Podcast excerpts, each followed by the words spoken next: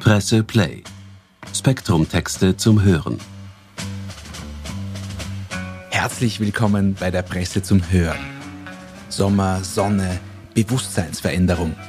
Psychoaktive Pflanzen gehören zur Geschichte der Menschheit, veränderten und verändern unser Leben in verschiedenste Richtungen, sind Inspiration und Heilmittel. Doch es ist ein schmaler Grat zwischen Nutzen und Missbrauch. Presseautor und Historiker Günther Haller wirft einen Blick in unterschiedliche Epochen mit unterschiedlichen Selbstverständlichkeiten. Viel Vergnügen beim Hören.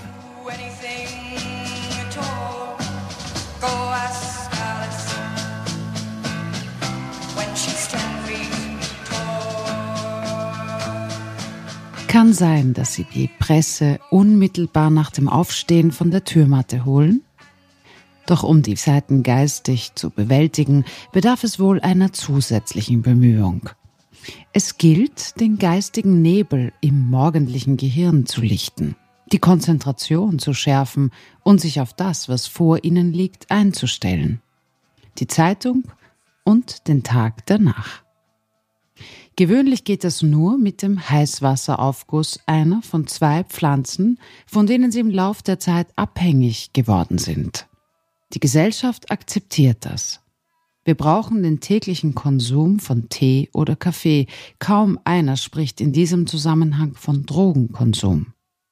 Wenn Sie das aber mit den Samenkapseln des Papava somniferum, des Schlafmonds tun, sollten Sie das eher verheimlichen.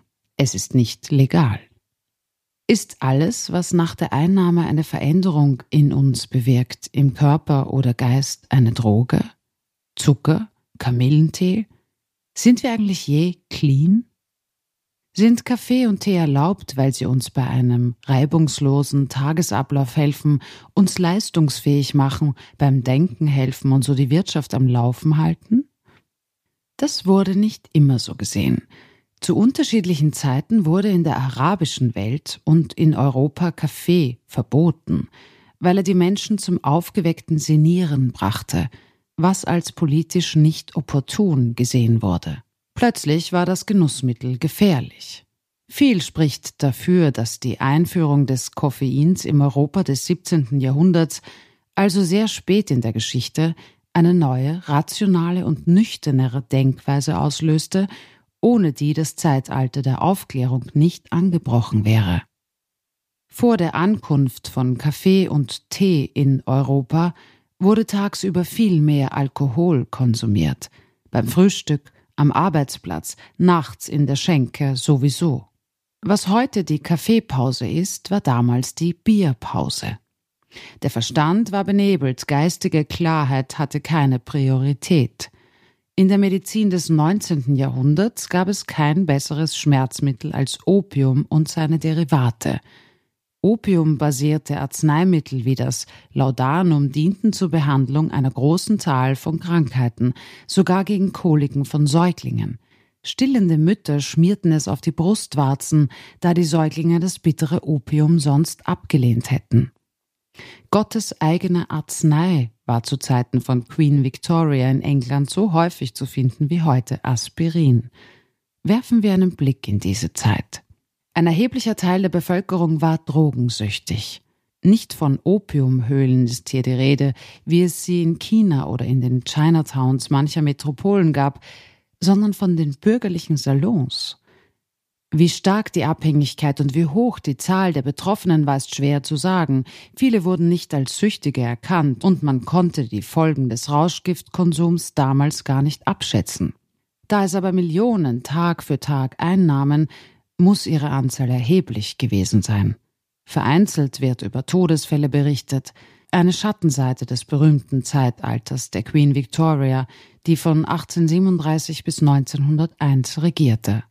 In Europa begann die Drogenkrise als Folge der kolonialen Expansion bereits im 16. und 17. Jahrhundert. Der unkontrollierte Genuss von Schnaps, Kaffee, Tee, Tabak und Kakao, unabhängig vom sozialen Status, machte der Oberschicht Sorgen. Die gottgewollte Sozialhierarchie drohte ins Wanken zu geraten. Man beklagte die erstaunliche Fülle von Surrogaten, die auch in den Küchen der Armen auftauchten – darunter natürlich am weitesten verbreitet der Alkohol. Opiate hingegen wurden bis weit ins 19. Jahrhundert hinein nicht als gesellschaftliches Problem gesehen. Die Brandweinpest und Alkoholseuche erschienen da weit gefährlicher. Heroin, Kokain, Opium und Morphium waren noch bis zum Ende des 19. Jahrhunderts legal im Drugstore erhältlich. Die Stoffe waren in Schlaf- und Schmerzmittel enthalten. Auch Frauen griffen, sobald sie Kopfweh bekamen, zu solchen Tabletten. Am beliebtesten war Laudanum, eine Opiumtinktur, die schon seit der frühen Neuzeit bekannt war. Paracelsus glaubte, hier ein medizinisches Allheilmittel gefunden zu haben. Es besteht zu 90 Prozent aus einem Wein- und Wassergemisch, oft gewürzt mit Zimt und zu 10 Prozent aus Opium, das darin gelöst ist. Im 19. Jahrhundert wurden die Bezeichnungen Laudanum und Opium sogar synonym verwendet. Es galt als Wunderdroge mit schmerzstillender und beruhigender Wirkung. Es war frei verkäuflich. Man nahm es gegen Depressionen, wie heute Aspirin gegen Kopfweh. Man gab es sogar Kindern, wenn sie sich unruhig zeigten. Sucht war keine Sache der Kriminellen oder Lasterhaften, sondern auch in den Salons der Vornehmen zu Hause. Dass berühmte Literaten sich offen dazu bekannten, sich von Drogen beim Schreiben beflügeln zu lassen, war bekannt. Joseph Crawford erforschte an der Universität Exeter über Psychopharmakologie und britische Literatur, kommt zum Ergebnis, dass auch viele Frauen aus der britischen Literaturszene des späten 18. Jahrhunderts drogenabhängig waren. Burnout oder Stresssymptome sind keine Erfindung der Neuzeit. Frauen, die um 1800 im Literaturbetrieb bestehen wollten, kannten das auch. Nur schrieben sie nicht so offen darüber wie Männer. Abhängigkeit wurde kaum diskutiert. Es ging um die stimulierende oder entspannende Wirkung des Opiums. Mary Robinson, wegen ihrer Gedichte bekannt als englische Sappho, litt unter ständigen Schmerzen und nahm Laudanum. Als sie einmal eine große Menge davon vor dem Zubettgehen zu sich nahm, hatte sie Träume, die sie am Morgen ihrer Tochter diktierte. Es entstand ihr Poem The Maniac. Sarah Coleridge beschreibt in ihrem Poem Poppies ihren Sohn, der sich an Mohnblumen erfreut. He loves their colors fresh and fine, but little does my darling know how good they are to me. Sie und andere Autorinnen benützten Laudanum nicht nur als Mittel, um zu dichterischen Inspirationen zu finden, sondern auch zur Bekämpfung von Menstruationsschmerzen und depressiven Schüben, sahen es als bewährtes Hausmittel und fühlten sich besser befähigt als die Männer, damit umzugehen. Dazu forsche Crawford. Für all diese Frauen gehörte Opium als wesentlicher Bestandteil ihres Lebens zum Alltag – man konnte damit Schmerzen, Krankheit oder Stress bekämpfen. Es wirkte als Sedativum und Tranquilizer und befähigte sie zu dichterisch verwertbaren Visionen und Träumen. Das berühmteste Laudanum-Opfer war die schöne Dichterin und Malerin Elizabeth Siddal. Sie wurde wegen ihrer delikaten, fragilen Schönheit das Lieblingsmodell der Prä-Raphaeliten – Sie verkörperte wie keine sonst deren Frauenideal und war zunächst Modell und dann Ehefrau des berühmten Malers Dante Gabriel Rossetti.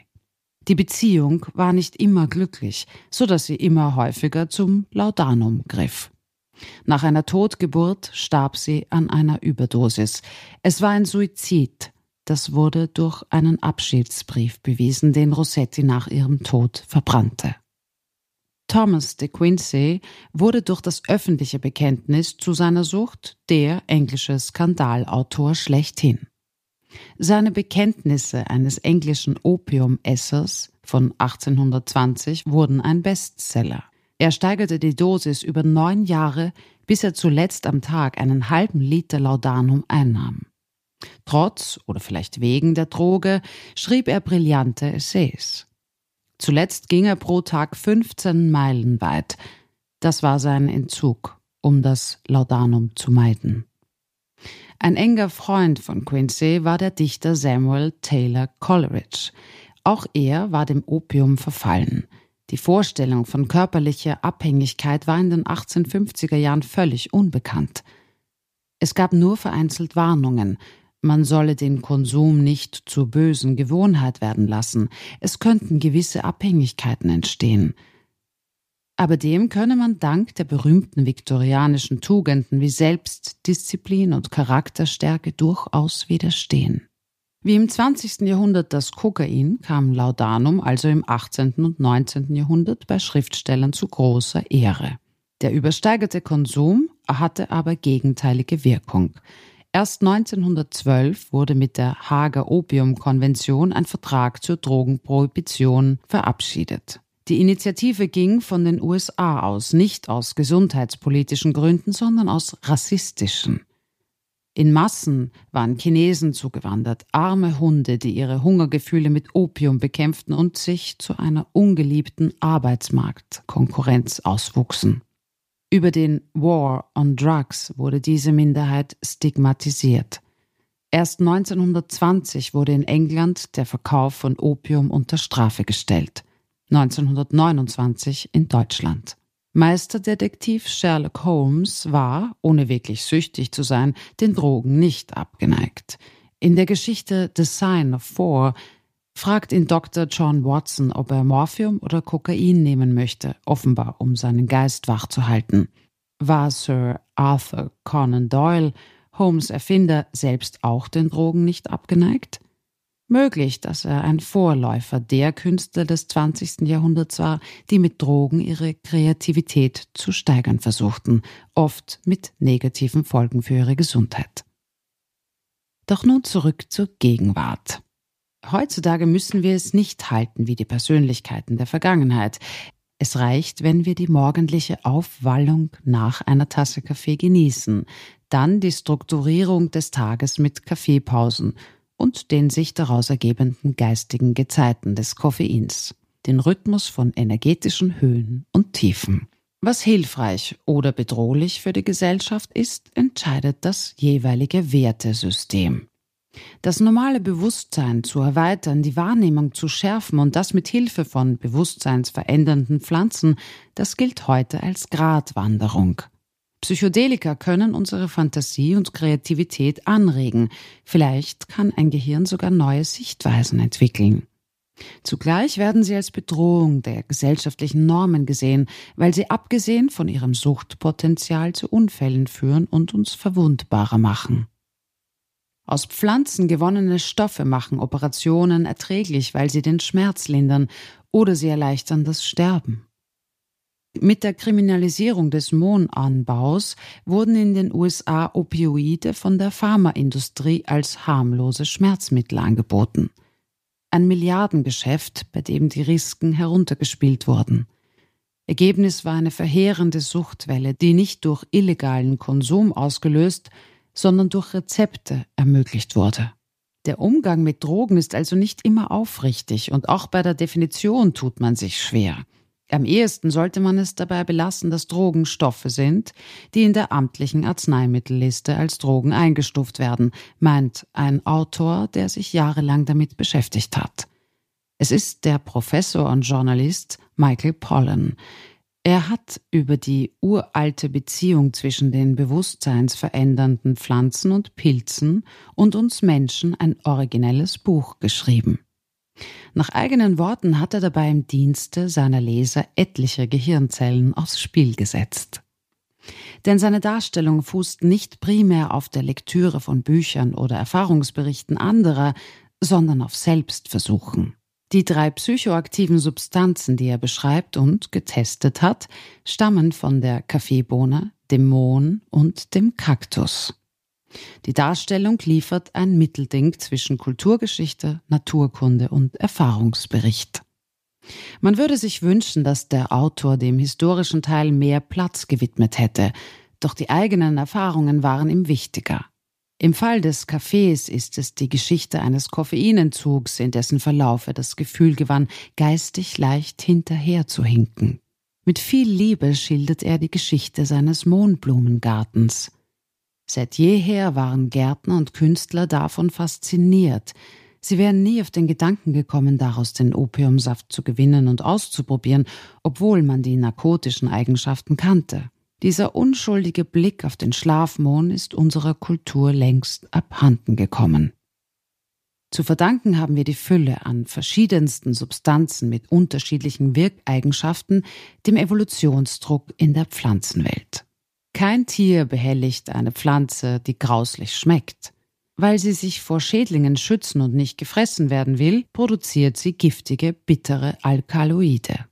Je nach Dosis sind sie tödlich oder führen zu neuronalen Verwirrspielen im Gehirn, bei Tier und Mensch. Spinnen bringen nach dem Genuss von koffeinhaltigem Nektar kein sinnvolles Netz mehr zustande. Bienen werden zu Junkies und kehren immer wieder zu diesen Pflanzen zurück, vernachlässigen andere. Drei solchen psychoaktiven Substanzen geht Pollen, wie vorhin schon erwähnt, auf den Grund. Dem Koffein, dem Opium und dem Mescalin. Sie stammen vom Kaffee, Mohn und dem Peyote-Kaktus. Die erste ist heute überall legal zu haben, die zweite zumeist illegal, die dritte kennen Stämme der amerikanischen Indigenen. Pollen nennt die drei Substanzen Downer, Opium, Upper, Koffein und Outer, Mescalin. Sie sind aufputschend, beruhigend bzw. halluzinogen. Zusammengenommen decken die drei pflanzlichen Drogen einen Großteil des Spektrums menschlicher Erfahrungen mit psychoaktiven Substanzen ab. Und das ist nur ein neuer Blick auf uralte Beziehungen, denn offenbar reicht uns das normale, alltägliche Bewusstsein nicht immer.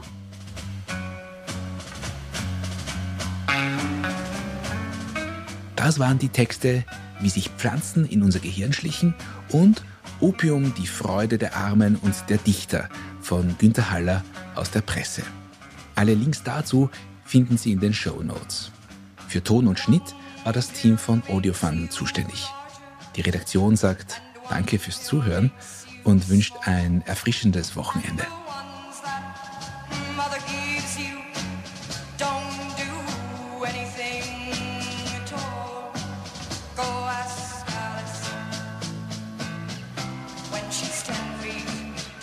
Presse Play. Spektrum Texte zum Hören.